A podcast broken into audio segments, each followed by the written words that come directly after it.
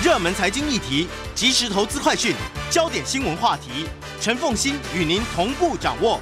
欢迎收听《财经起床号》。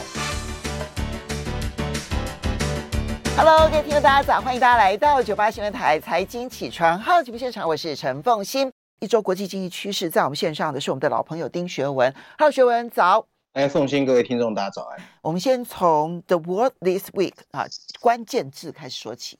对，过去一个礼拜啊，我想全世界还是蛮精彩的啊。那这一本《经济学人》的这个呃一周关键字呢，在第七页跟第八页啊。那这一次总共有三十一个关键字啊。那我今天大概选了十四个关键字跟大家分享。第一个关键字呢，北爱尔兰哈。四月十二号，美国总统拜登访问了北爱尔兰的首府 Belfast 啊。那参加所谓的北爱尔兰和平协定啊，二十五周年的纪念日啊，那随后呢，他也前往了爱尔兰进行两天半的所谓寻根之旅啊，跟马英九一样啊。拜登呢，事实上有八分之五的爱尔兰血统啊，很多人可能不知道，他的曾曾曾祖父三个曾哦，是一名爱尔兰的制鞋师，在爱尔兰大饥荒的时候的。那什么叫北爱尔兰和平协定啊？事实上，在一九八八年呢。北爱尔兰、英国和爱尔兰政府三方签署了所谓的和平协定，结束了将近三十年在宗教和英国归属问题上的一个血腥的冲突啊。那这次拜登在纪念会后的演说里面啊，避谈了北爱尔兰目前最敏感的政治纷争，只有强调美国的两党都会支持继续维持北爱尔兰和平协定。第二个关键字呢，档案的泄密啊。我想最近如果关心美国人，大家有看到这则新闻啊？四月十四号啊，有一批疑似美军秘密档案啊，出现在很多的社交媒体上面。这个档案的内容涉及了乌俄战争这一方面的情报啊，并包含了韩国政府高层疑似遭美国情报单位监听的内容。美国官员也表示，其中一些档案是真的。这些档案还暴露了美国对韩国、以色列和乌克兰这些重要盟友的监听程度。这批文件还泄露了俄乌战争中乌克兰将要进行的反攻计划，让乌克兰军方不得不重新部署啊。那拜登在事后呢，试图向美国的盟友保证，这种所谓的机密情报泄露不会再发生。这是自二零一三年啊，大家还记得 Edward Snowden 泄露了军事档案以来，美国最大一次的绝对机密的泄露啊。第三个关键字呢，习近平，四月十二号。习在北京和习近平会面后，法国总统马克宏向记者表示，欧洲不应该仿效台湾，做出任何卷入台海危机的动作。中国国家主席习近平随后也表示，指望中国在台海问题上妥协是一厢情愿的想法。马克龙后来改口说，法国的立场没有改变，他支持台湾的现状，因为欧洲给他的压力很大哦。巴西总统鲁拉也作为贸易代表团，随后也访问了中。第四个关键字，inflation，通货膨胀。四月十二号，美国公布了三月份的消费者物价指数，年增率百分之五啊，月度年增百分之零点一，低于市场预期的百分之五点一跟百分之零点二。另外，扣除食品跟能源的核心通货膨胀物价指数年增百分之五点六，月度增百分之零点四，符合市场预期。数据显示啊，在美国联这个联总会升息的冲击之下。通货膨胀看起来已经开始降温，联总会定下的通货膨胀目标百分之二，这一次公布的数据显示，通货膨胀仍然高于让联总会感到舒服的一个程度，但是至少已经开始减速，增速为二零二一年六月以来最低。值得注意的是，能源价格下降百分之三点五，是这一次通货膨胀得到遏制的主要原因。第五个关键字：世界经济。四月十二号，国际货币基金组织 IMF。对他今年全球经济增长的预估略微下调为百分之二点八，他预计美国的 GDP 会增长百分之一点六，欧元区百分之零点八，英国的 GDP 萎缩百分之零点三。这个组织表示呢，全球经济前景的迷雾啊越来越浓，部分原因是因为矽谷银行和 Credit Suisse 的倒闭也开始给金融市场带来压力。他还警告说，投资人对升息的过度乐观的定价存在。危险啊！第六个关键字，日本央行四月十号，日本的新任央行行长植田和男表示，他会继续实施他的前任黑田东彦采取的货币宽松计划。植田河南在自己的第一个新闻发布会上说，以可持续性和稳定的方式实现百分之二的通货膨胀率，不是一个容易的目标。他表示，鉴于这样的观点，日本央行目前应该保持负利率，并继续实施所谓的收益率曲线控制政策。第七个关键字，台湾很夯的生成式人工智慧啊。四月十一号，中国的网信办正式公布《生成式人工智慧服务管理办法》的征求意见稿，列出二十一点起草规定，声称发布这个通知是为了得到大众的反馈，截止时间是今年五月十号，会针对生成式人工智慧的具体规定和实施日期来出炉。从网信办列出的二十一点草规中，除了要求企业提供的产品要尊重社会公德和公序良俗，不得生成带有歧视性内容之外，其中一点还特别要求生成式人工智慧内容应当体现社会主义核心价值，不得含有颠覆国家政权、推翻社会主义制度、煽动分裂国家、破坏国家统一这一些相关的内容。第八个关键字啊，软体银行 SoftBank。四月十三号有媒体报道。日本的 SoftBank 决定出脱几乎全部的阿里巴巴的持股，除了变现，也可以减少在中国的曝险敞口。软体银行今年稍早已经透过预付的远期合约的方式啊，出售价值七十三亿美元的阿里巴巴股票。去年软体银行已经减持了一波，减进账两百九十亿美元。经过这几次的出清啊，基本上软体银行手上的阿里巴巴股票已经从最高峰的百分之三十四。现在只剩下百分之三点八哦。第九个关键字开始讲企业哦。华纳兄弟四月十二号，华纳兄弟宣布，他的旗舰串流媒体服务 HBO Max 正式更名为 Max，就单单个字哦。然而此举股价下跌百分之六。Twitter 上啊，许多的客户哦，对对华纳兄弟啊拿掉 HBO 的决定表示质疑。Max 会在五月二十三号第一次亮相。HBO Max 因为拥有一些比较有名的节目，像《白莲花大饭店》呐，还有《Succession 继承之战》而闻名，但因为结合探索公司的内容和公司更大品牌库中的内容，日后将改名为 Max，听起来太偏颇 HBO，以其触及更广泛的观众群。第十个关键字：EY 安永啊，四月十二号，安永放弃了把稽核和顾问业务部门分拆的计划。这个计划呢，本来是为了解决利益冲突。这个计划遭受到了安永美这个稽核部门的反对哦，他们担心自己在公司税收方面的有利可图的工作，最终会被并入顾问公司。据报道，放弃分拆引起了那些本来会得到报酬的某些合伙人的愤怒。嗯，第十一个关键字，个人电脑啊，这跟台湾有关哦。四月十一号，市场研究公司 IDC 的数据显示。今年第一季个人电脑出货量继续下滑，Apple 领跌。这个行业在疫情推动的需求激增之后，现在只能努力应付库存过高。IDC 表示，第一季度全球个人电脑的销售啊、降至了五千六百九十万台，比去年同期下降百分之二十九，将近三成，也低于二零一九年疫情爆发前第一季度的五千九百二十万台，也就是疫情推动需求激增之前的出货量。第十二个关键字，三星哦。四月七号，韩国的 Samsung 发布了二零二三年第一季度的财报。报告显示，三星电子今年第一季的营业利益啊，估计暴跌百分之九十六，跌幅超过市场预期，创下二零零九年以来的新低。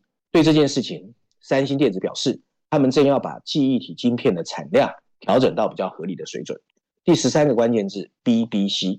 四月十一号，英国广播公司 BBC 向 Twitter 投诉，因为这个公共广播公司在这个社群媒体上的标签被贴上了政府资助媒体哦。所以我们稍微休息一下，我们稍微休息一下，马上回来节目现场。欢迎大家回到九八新闻台财经起床号节目现场，我是陈凤欣。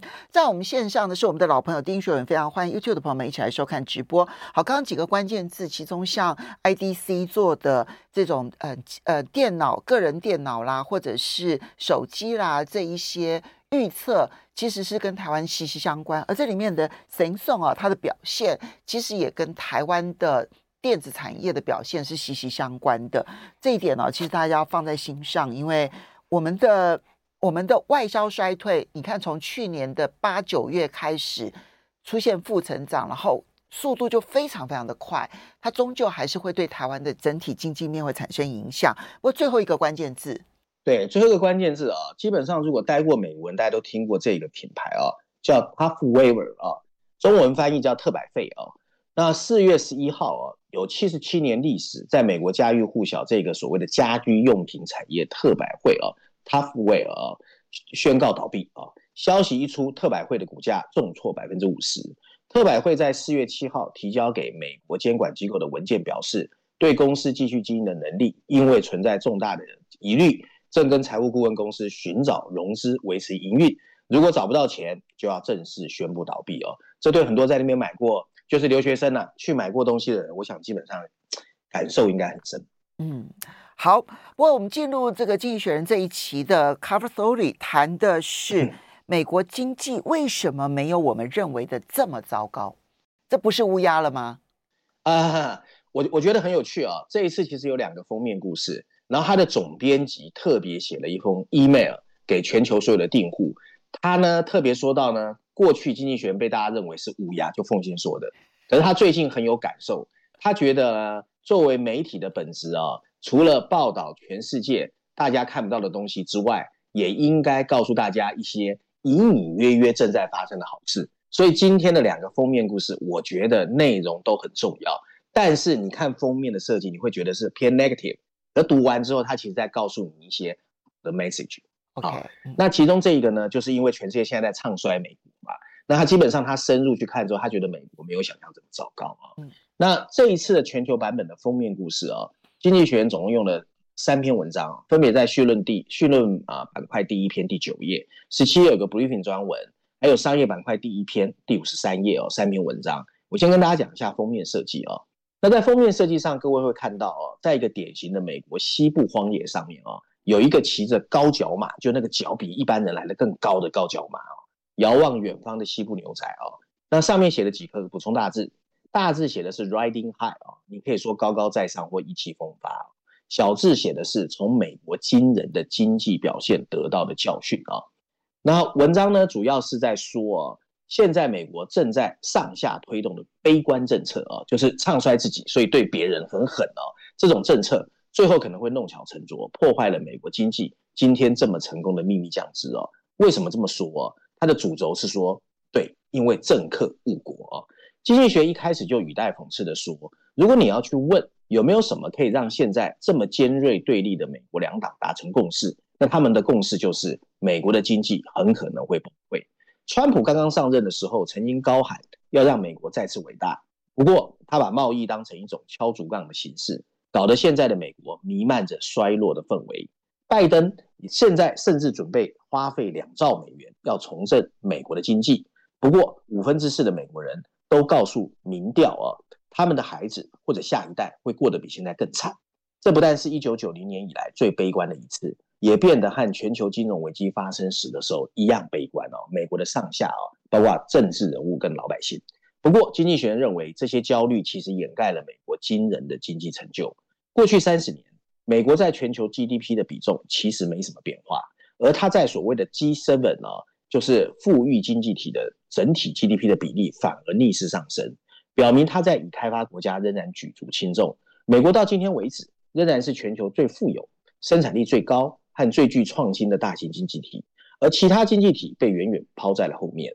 根据购买力调整后的数据啊，即使是美国最贫穷的密西西比州，它的购买力也比法国还要高。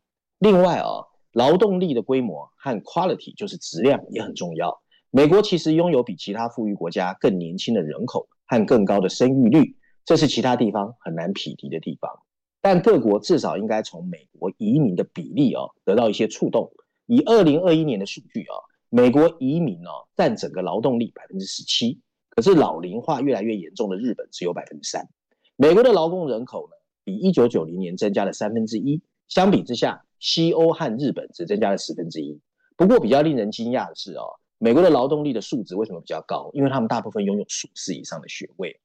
除此以外，美国企业拥有超过五分之一的海外专利，这超过了中国加德国的总。全球研发费用最高的前五个企业都是美国企业，而过去一年。他们的研发费用更是一举超过了两千亿美元。从笔记型电脑 iPhone 到生成式聊天机器人，全球各地的消费者其实你很难摆脱美国的创新影响力。而对全球来说，美国的表现很大程度哦，揭示了其实经济应该怎么样去发展。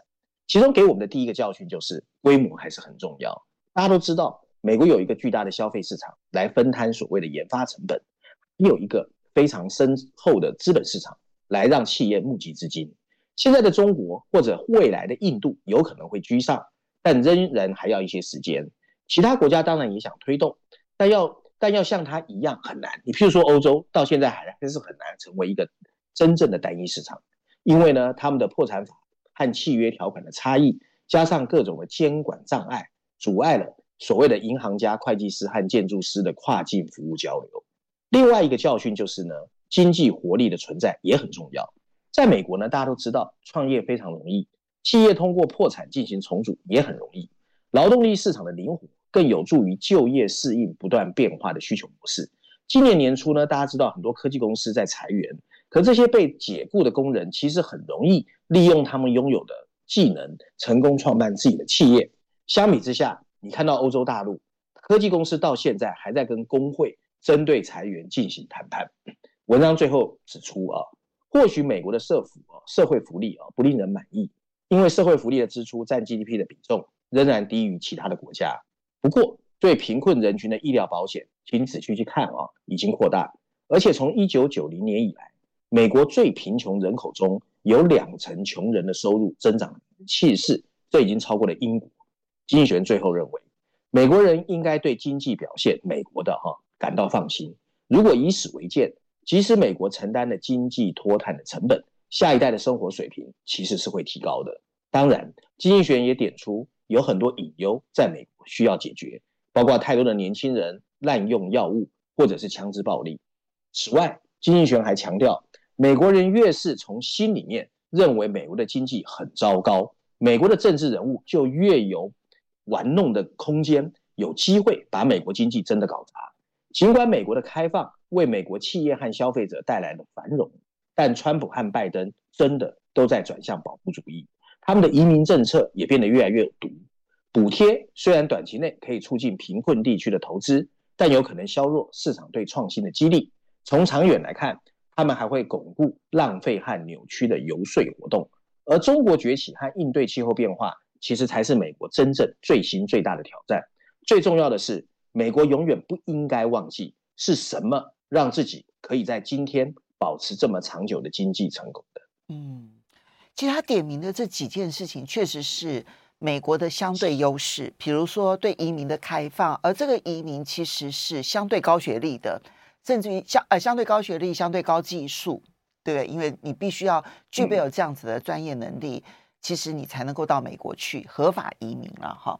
那么，所以这个部分呢，嗯、让他在所有的。富裕国家当中，嗯，老年化的问题最不严重，好，它几乎是高龄化问题最轻的富裕国家。可他呢，他埋下的种子其实就是社会当中的，嗯，呃，社会当中的不平之气很浓厚，就觉得说你来抢夺我的工作机会，这其实也是他们的社会氛围趋于极端的重要原因。可是这确实也是它的优势。它的资本市场很有活力，它的创业是非常容易的。好，那当然这是跟它的资本市场一起来的。我觉得这些确实是它的优势，只是他自己有没有认清楚他的优势，而现在政治上有没有走反方向，这就是问题了，对不对？哈，对啊，我我个人觉得给台湾蛮多启示的。第一个就是凤馨，你大家也听到，最近很多人在问台湾的半导体未来会怎么样嘛？你如果去问半导体内的人。他们都会说人才问题是他们最担心的。对啊，好，所以人才这个东西，我觉得台湾其实要有一个配套措施啊。那另外第二个就是说呢，它里面也提到，就是老百姓的想法跟政治人物是有落差的啊，或者跟国际趋势有落差。所以整个产业政策呢，其实也要有一个比较正面的，尤其在创新跟资本市场。那台湾的资本市场这一块，其实相对来说也没有那么好。第三个就是教育啊，台湾这几年很多人在骂教改嘛，那其实大家愿不愿意生小孩跟教育有关系。嗯，好，所以我觉得这些东西其实台湾其实还有些还是有一些启示的。嗯，对。好，接下来我们再来看到的是你挑选了《伦敦金融时报》的社论，谈脆弱的全球经济。这个就相对来说就要提出很多警告了。没错，没错。其实凤欣你应该知道，这篇文章主要是在呼应啊。其实到今天应该会闭幕的，就是四月十号到十六号，正在美国华盛顿举行的 IMF 和世界银行的春季年会啊。因为这里面包含了很多央行、财政部长跟政治人物的一些会议啊，都会宣布一些事情。那这是《伦敦金融时报》针对啊这个正在开的会议啊提出的一个呼吁啊。那大家看到它的标题就非常的负面啊，就是脆弱的全球经济。然后补充标题写的是世界银行和国际货币基金组织 IMF 必须好好应对全球金融和气候的风险。他觉得这两个是最大的一个危机啊。文章一开始说，过去三年全球经济遭受了一系列前所未有的冲击，疫情爆发后。俄罗斯入侵乌克兰带来了更多的混乱，这两者都导致了生活成本的危机。各国央行只能迅速升息来遏制失控的通货膨胀。目前为止啊，可以说全球经济体系确实出现了一个非凡的韧性，就目前为止表现还不错。所谓的大规模金融危机或低收入国家的所谓债务违约没有发生，但全球经济说实在内心伤痕累累。国际货币组织 IMF 就预测啊。全球中期啊，中间的中中期的增长前景将是过去三十年来最弱的。这个礼拜啊，参加这一次所谓春季会议的政策制定者正在努力稳定全球的经济，想办法把它转回到一个更高的经济增长的道路。国际货币组织 IMF 就预测，今年全球经济的增长率大概是百分之二点八，略低于今年一月份的预期。此外，经济增长率降到百分之二以下的可能性高达四成啊，高达百分之二十五四分之一啊。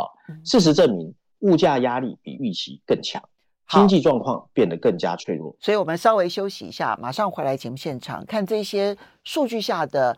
各国应对到底该怎么办？欢迎大家回到九八新闻台财经起床号节目现场，我是陈凤欣。在我们线上的是我们的老朋友丁学文，非常欢迎。YouTube 的朋友们一起收看直播。好，伦敦金融时报社论要特别针对这一次的国际货币基金以及世界银行的春季会议，他要特别提醒，好，他举了很多的数据，告诉大家说，经济成长率现在看起来可能是过去二十年来最糟的一年。然后呢，在这个通膨的部分，其实预期还是偏高的，所以各国的央行其实还有很多事情要做的。对，那国际货币基金组织 IMF 的一个高级官员啊，发出了另外一个最新的警告，那就是全球金融体系也开始面临着严重的风险。由于高利率的挤压啊，预计许多发达经济体今年会开始进行信贷紧缩，然后经济的表现会更加低迷。让全球经济体重回正轨，意味着必须尽快应对几个急迫的风险啊。首先，尽管在三家美国银行倒闭及 Credit Suisse 在三月份被 UBS 收购后，银行系统看似恢复了平静，但金融市场其实仍然摇摇欲坠。全球央行有可能让我们看到升息周期的结束，但十年来廉价货币的快速逆转，暴露了方方面面的脆弱性。人们担心高利率对商业房地产和非银行部门会先带来冲击。全球央行面临着一个平衡行动，他们必须一方面限制进一步的金融不稳定，也要确保高通货膨胀不会根深蒂固、挥之不去。与此同时，更高的借贷成本开始打击开发中国家。这些国家在应对疫情和高食品、高能源价格时就已经累积了巨额的债务，而美元走强会加剧这些债务。大约百分之六十的低收入国家处于或者已经正在债务困境的高风险之中挣扎，最贫穷国家还面临着二十五年来最大的外债还本付息的账单，而高债务负担会逼得开发中国家的任务变得越来越复杂。到二零三零年，开发中国家每年需要超过两兆美元来减少气体碳排放和应对气候变化造成的损害，加强应对全球变暖的努力。对于防止贫穷国家的人民陷入更深的贫困，推动经济增长和创造就业至关重要。地缘政治风险也开始在破坏全球的发展前景。国际货币组织 IMF 就发现，由于美中关系的紧张，贸易碎片化的长期成本大约是全球 GDP 的百分之七。贸易投资和技术转移的壁垒将会限制经济的进一步增长，尤其在贫穷国家。文章最后一段提到。政策制定者需要赶快进一步减轻上面提到的这些风险，监管机构必须对高利率的连锁影响开始保持警惕。最近的银行业危机也应该给应该改善银行和非银行监管部门敲响警钟。相关会议有望在包括中国在内的债权人有序重组开发中国家债务框架方面取得进展。通过更有效地利用国际金融机构的资产负债表和民营部门的伙伴关系，为气候变化筹集更多资金的努力也很重要。各国面临的复杂和相互关联的挑战，需要全球采取雄心勃勃的合作应对措施。这个礼拜的会议是推动这个行程的关键时刻。也有可能是唯一有机会的一个机会。嗯，我我到目前看起来好像没有看到有太具体的一些一些嗯共识或者是推动，我觉得到目前为止没有。对啊，因为你看在美国举行，对不对？可是重要的政治人物都在全世界串联，搞这个，搞这个合纵连横。好，我们接下来就要来谈这个合纵连横。经济学人呢特别写了一篇啊，谈亚太跟中东版本的 cover story，谈的是不结盟运动。很明显的，其实跟沙特阿拉伯还有伊朗的和解啦，等等等等的这些讯息都是有关系的。没错，而且呢，经济学人用了四篇文章哦，分别在。确认呃板块第二篇啊，还有亚洲板块第一篇五十页的国际板块文章，还有美洲板块第一篇第三十五页有四篇文章。我们先跟大家讲一下所谓的封面设计啊，在封面设计上呢，经济学让我们看见的是一只只来自不同的绣衣里面不同肤色人种伸出来的手啊，尝试找到志同道合的朋友握手啊。中间有几个白色字体啊，就是该凤馨说的如何在一个超级强权分裂的世界中继续生存啊。那文章呢，因为也是蛮多的啊，但时间的关系，我简单把它 summary 跟大家说一下内容。经济学开门见山就说，现在啊，把我们这个世界描绘成一个由试图振作的西方阵营和由中国和俄罗斯领军的专制政权之间的分裂，已经变得越来越司空见惯。大家都说就这两个在对峙哦。然而这种思想其实有它的局限性。首先，就像法国总统马克宏在中国之行表现出来的，西方世界不像表面那么团结。可是，更值得我们注意的是，在二十一世纪这场大型的地缘政治的竞赛中，至少另外还有四十亿人，就是全球人口的百分之五十以上，生活在另外一百多个不想选边站的国家中。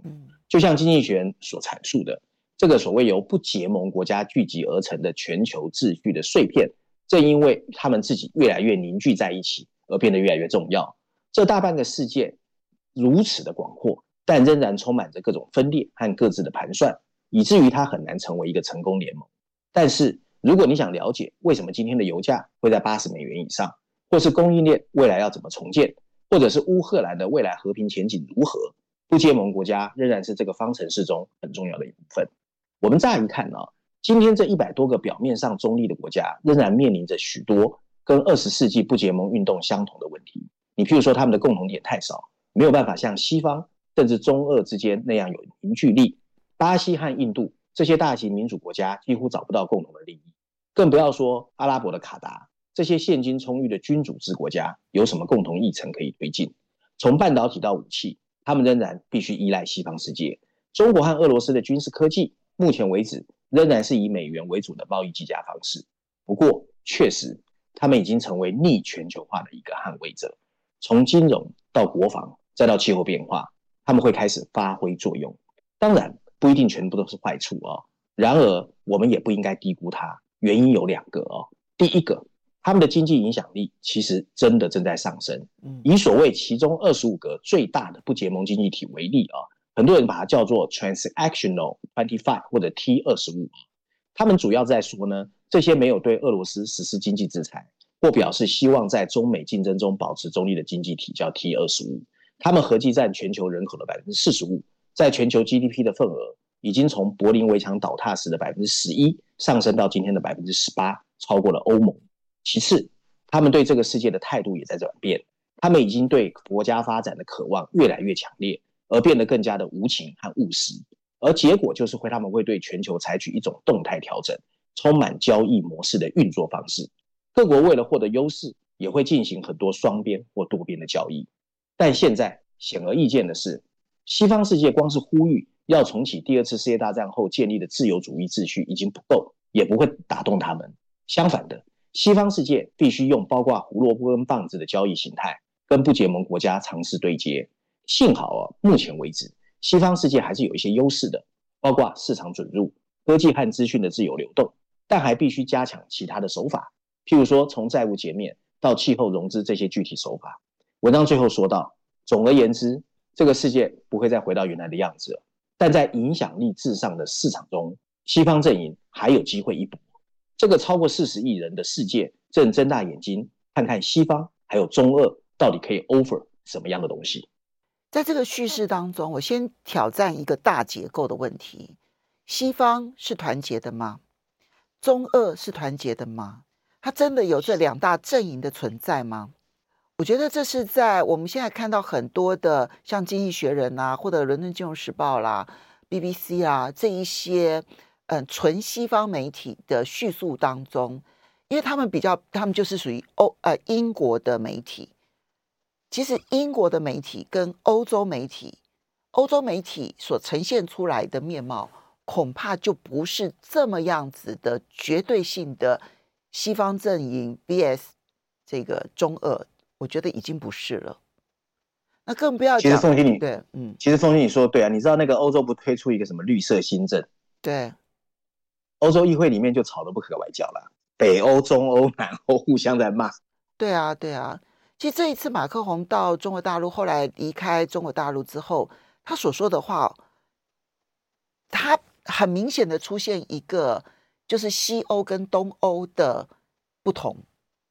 西欧其实整体来说是支持马克宏战略自主的，但是东欧他们就认为说你绝对不可以跟美国脱钩。那这里面所呈现出来的面貌，就真的这是一体的吗？那如果你不是一体的，你又如何的去一体的去面对这一些不结盟国家？每一个国家有不同的利益，有不同的处境。巴西跟印度还有卡达，他们的处境可能刚好南辕北辙。你如果不是细腻的去了解每一个国家的需求，然后想说我还要可以跟你有胡萝卜跟棒子，我就觉得说，那会不会还停留在十九世纪、二十世纪？这是我的疑问，这样子。但是，嗯，但是我觉得他结论写的最好了，呃、就过去那个世界不会回来了。对，我同意这点真，真真的我完全同意。然后你只要，因为每一个国家，其实当它的经济实力往上升的时候，它的对自自我的要求跟对国际上面所扮演的角色也会不断的提升。好的，我们要非常谢谢我们的老朋友丁学文带来这几篇文章，不要忘了，也可以在 Podcast 新天地上面可以看得到。